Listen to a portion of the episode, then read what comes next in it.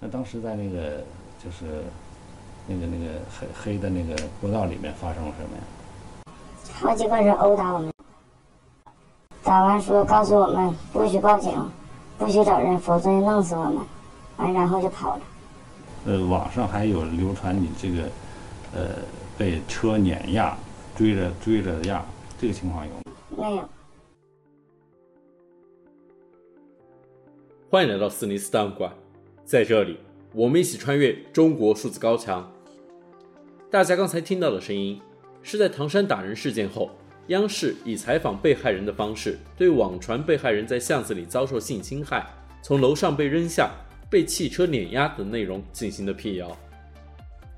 中国近些年来，发生在公共场合的性别暴力事件接二连三，但在舆论发酵、官方通报后，似乎一切又归于平静。本期节目，我们一起回顾这些年来发生的公共场合性别暴力事件以及他们的后续。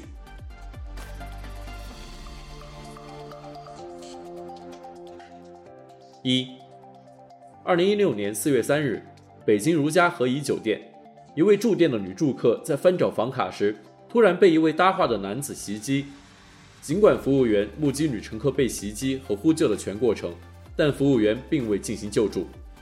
在男子想将当事人拖拽至无监控的楼梯间时，被到达该楼层的一群住客目击。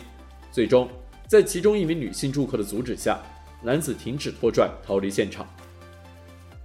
事件发生后，女住客报警，但并未得到立案。直到四月五日，她发布长微博，讲述事件全过程，发布相关视频。在获得大量转发和评论，成为热搜榜第一后，才得到和颐酒店和警方回应。和颐酒店经理称，女住客在炒作，因为没死人，没强奸。但在舆论持续发酵后，该酒店的高层被迫道歉，可是回应重点在安保管理、服务态度，而未提及暴力本身，更无视了其中的性别因素。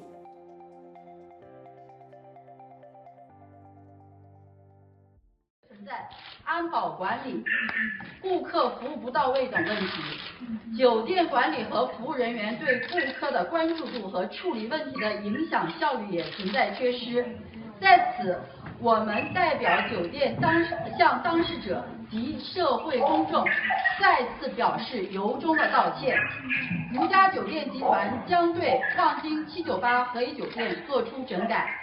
追究酒店管理人员责任。北京市公安局发布通报，表示男子施暴原因是在酒店内发放淫秽卡片时，认为受害者是同行，影响其生意，故对受害者进行打拉拖拽。最终，该男子因介绍卖淫罪判处有期徒刑两年。二，四川乐山女子小区内被猥亵，保安不作为。二零二零年九月十二日凌晨，四川省乐山犍为县女业主深夜在小区内突然被陌生男子掐住脖子，试图进行猥亵。当值保安第一时间没有做出任何反应。然而，第二天当地政府发布通告，称该男子醉酒后企图对该小区外出的女业主进行猥亵。女业主在大声呼叫后，男子逃走，但被热心群众和保卫班长抓获，随后被刑拘。在接受采访被问到当值保安为什么听到呼救第一时间没有反应时，该小区负责人称，以为他们是两口子闹矛盾。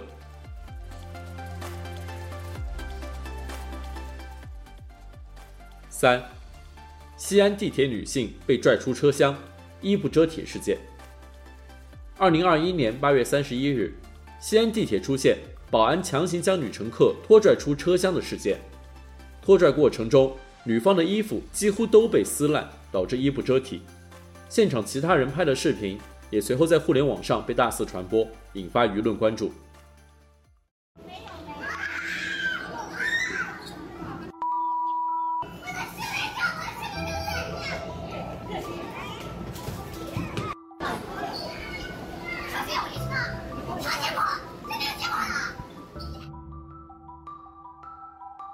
看到那个女生躺在地上，被一个男的给拖出来嘛。当时远远的我就看见她下面只剩内裤，上面的衣服就已经坐上去，后面那辆车就正常开走了。但是那个女的好像并没有下车。然后穿白色衣服的乘务员路过我旁边，还问我说那个人怎么了？工作人员也不是很清楚具体发生了什么事情。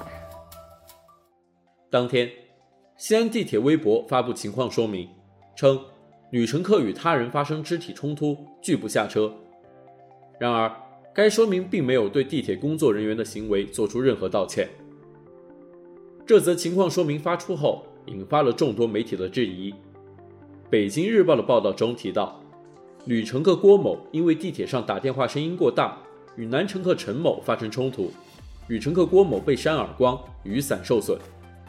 南方都市报在调查后发现，当地警务室并没有出警，拖拽女乘客的是没有执法权的保安。而非情况说明中所说的报警协助处理。央视新闻也评论道：“终止舆论争议的唯一方法是理清事件的责任归属，而不是各打五十大板了事。”然而，西安地铁仍表示不再回应该事件。西安公安局介入后的处理结果是，两位涉事乘客被批评教育，保安不构成犯罪，被停职调查。以及对西安地铁相关七位负责人进行处分、调离、谈话等处理。性别的维度在官方的处理中被隐去了，反而官方选择了打击报复在这一事件中频频发生的女权呼吁者，包括网传带走地铁上举牌呼吁关注该事件的女性，单位疑似辞退女乘客，以及微博上被封禁的数千个所谓非理性。评论西安地铁保安拖拽女乘客事件的微博账号。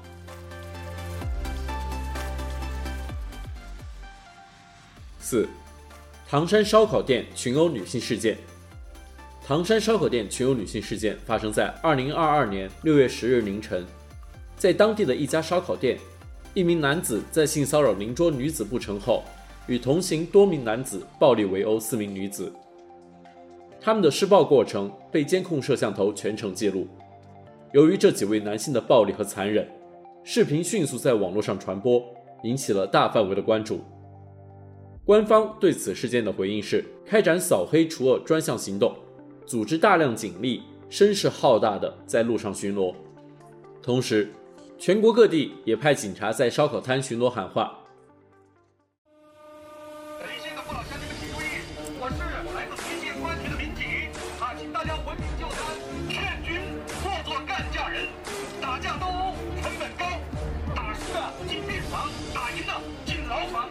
费用要赔偿亲人泪两行，政审毁三代，案判终身，公斗是魔鬼，下手然而，在这些看似雷霆的行动背后，是官方对于舆论的控制，以及对于事件中性别暴力成分的回避。唐山烧烤店群殴女性事件之后，当局在微博等社交媒体上大量删除对于该事件的讨论。在网上有消息称，被打女生去世时，新浪微博第一时间关闭了三百二十个对该事件进行讨论的微博账号，并称这些账号为“引号发布唐山打人事件谣言三百二十个微博账号”。然而，在中国新闻周刊对收治被打女生的医院的采访中，被问及关于被打女生是否去世时，院方的回应却是一句十分含糊的话。院方工作人员说。这个应该肯定没有。当局的这些行为和回应显然没有打消民众心中的疑虑。微博话题“唐山被打女生”后续的阅读热度达到了两亿，讨论达到了十九点一万。在唐山事件中，和之前中国发生的很多公共事件一样，媒体被打压、被噤声。贵州广播电视台“百姓关注”栏目记者。张威汉讲述了自己在唐山采访的经历。到了这个机场路派出所，警察看我身份证的地址是在贵州，就询问我是多久来唐山的，是否报备过。我如实回答，我是十一号来的唐山，我是从贵州来的，贵州是低风险地区，一例这个确诊病例都没有，并且我有十一号刚做的这个核酸阴性报告。我出站的时候，刚开始是有人让我报备才能出站，后来他们撤走了，我就走了出来。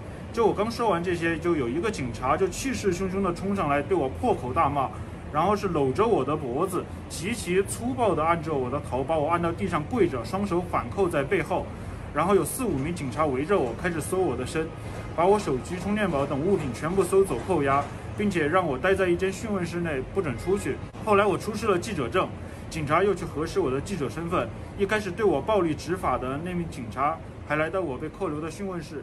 对我破口大骂。六月二十一日，河北省公安厅发布通报，称四名女子轻伤或轻微伤，被抓获的嫌疑人已经被检察院逮捕。除本案之外，还涉及其他寻衅滋事、聚众斗殴、开设赌场等违法犯罪。通报还提到，唐山路北分局副局长李某被免职。通报发出后，社交媒体上对于唐山事件的讨论更加激烈。网管部门对这些言论的审查删除也更加严格。六月三十日，唐山宣布雷霆风暴扫黑行动结束。二零二二年八月二十六日，唐山烧烤店群殴女性事件殴打者陈某志等二十八人，被廊坊市广阳区人民检察院以二零一二年以来涉嫌非法拘禁、聚众斗殴、故意伤害、开设赌场、抢劫、掩饰隐瞒犯罪所得。帮助信息网络犯罪活动、寻衅滋事罪名提起公诉。最新的起诉决定并未完全打消民众内心的疑虑。在此次事件中，尽管舆论对于性别暴力的讨论热度高涨，但官方始终回避这样的定性。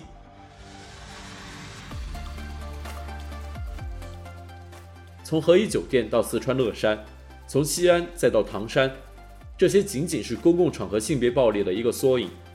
官方和大部分官媒在处理这些性别暴力时，采取了回避性别讨论、转移话题焦点、打压舆论，用强力和封杀来消除舆论后续关注。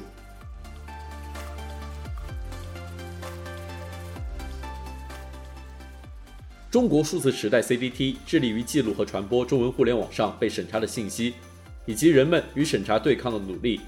欢迎大家通过电报 Telegram 平台向我们投稿。为记录和对抗中国网络审查做出你的贡献，投稿地址请见本期播客的文字简介。阅读更多内容，请访问我们的网站 cdt.media。